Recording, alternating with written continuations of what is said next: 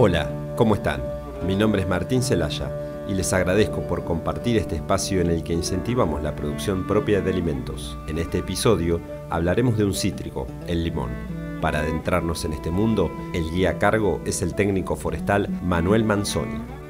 Antes de comenzar con el episodio de hoy, recomendamos que la época en la que plantemos el limonero sea en otoño para lugares con inviernos suaves o en primavera en lugares con heladas frecuentes.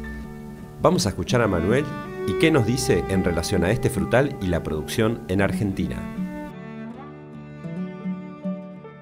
El limonero es una planta que le gusta el calor, es una planta de zonas cálidas. En Argentina las mayores plantaciones de limones están en la zona de Tucumán y como zona sur de, plantación también eh, está la zona de San Pedro en provincia de Buenos Aires y en la zona de Mar del Plata hay plantaciones pero pequeñas, y en Necochea también hay algunas plantaciones comerciales. El limonero necesita un terreno que no se inunde, que no sea bajo. Lo ideal es que tenga buena profundidad. Si la tierra es arcillosa o pesada, le cuesta crecer. También va a producir menos. Mientras que la tierra sea más suelta, haya materia orgánica, la planta será mejor. Escuchemos al guía de hoy en relación a la convivencia de algunas plantas beneficiosas para el limonero.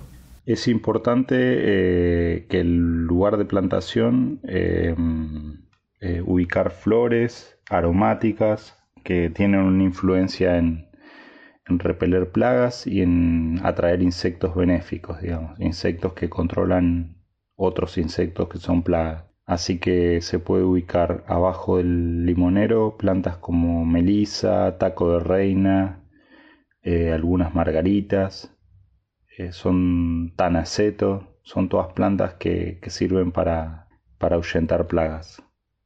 Para plantar un limonero debemos hacer un pozo de unos 60 centímetros de profundidad y unos 40 centímetros de ancho. Lo ideal es tener suspendida la planta en el medio del pozo e ir rellenando con tierra hasta que la planta quede firme. El injerto, esa pequeña irregularidad que observamos en la parte baja del tronco, es como una curva, debe quedar por lo menos entre 3 y 4 centímetros por fuera del nivel del suelo para que no brote, ya que este pie de injerto nos dará una calidad de fruta mala. Este tipo de frutal requiere mucha agua, por lo que hay que prestar atención a este tema. Vamos a escuchar qué nos dice Manuel en este sentido. Si falta agua, se pierde, se caen flores, se, se mm, acartuchan eh, o se, se, van plegando un poco las hojas, se pierden hojas, eh, va a dar menos y bueno, lo que sí hay que cuidar es que no esté inundado el suelo, es decir, que entre riego y riego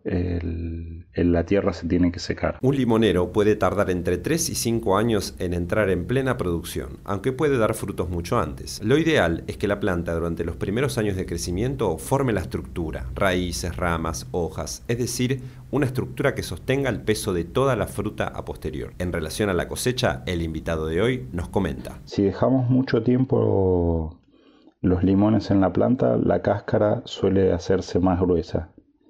Y bueno, para ciertas bebidas o, usos que uno puede llegar a hacer del limón, es preferible dejarlos más tiempo en la planta. Como sucede en Mar del Plata y alrededores, el riesgo de helada es probable. Entonces conviene ir cosechando periódicamente los limones, para que no se hielen. Una manera de almacenarlos es envolviéndolos en papel de diario en un lugar frío y seco, y así se mantienen en buenas condiciones. Por otra parte, un tema siempre delicado es la poda, y en este sentido hay que aclarar. No se poda mucho, una vez al año es lo recomendable, para que la planta no sufra tanto. Apenas las puntas para mantener la simetría del árbol, mirándola desde unos 90 grados de un costado y de otro, debe estar equilibrada. Algunas ramas secas, quebradas o algunas que apuntan al piso, esas son las que tenemos que podar. Algunas que van hacia el interior de la copa, también tenemos que podar. Vamos a escuchar a Manu en relación al cuidado de la planta contra plagas y favorecer la presencia de ciertos insectos.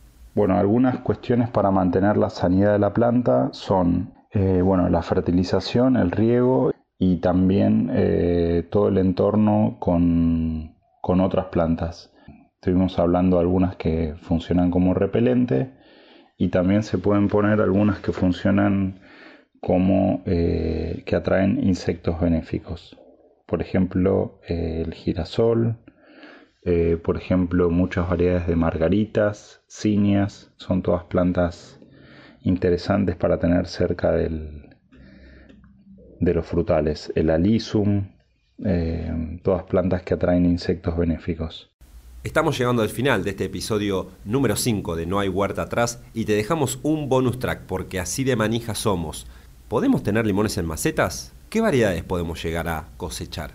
Eh, las plantas que se cultivan en macetas siempre eh, van a vivir menos, van a producir menos y necesitan más cuidados de riego y de abono, pero se puede llegar a cultivar en, en un tipo de lugar así, es decir, con macetas.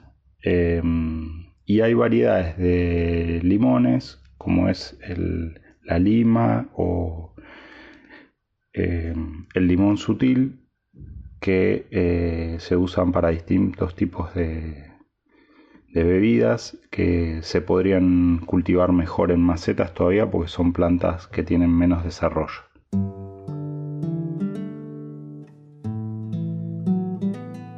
Desde No hay huerta atrás queremos hacerte una recomendación. Si estás en Mar del Plata y buscas comer panificados de primera calidad, la cooperativa El Pan de la Buena Vibra es tu mejor opción.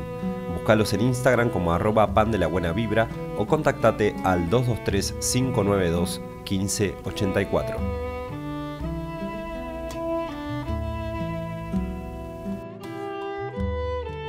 Hemos llegado al final de este quinto episodio de la segunda temporada de No hay huerta atrás.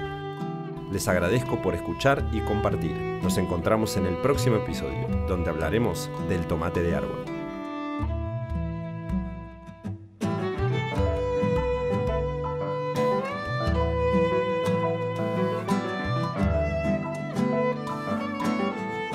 Este fue un podcast de Martín Celaya con la coproducción de backup.com.ar.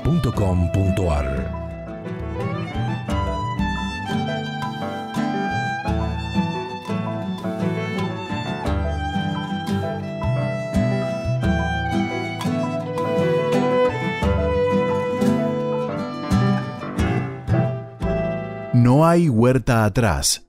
Segunda temporada.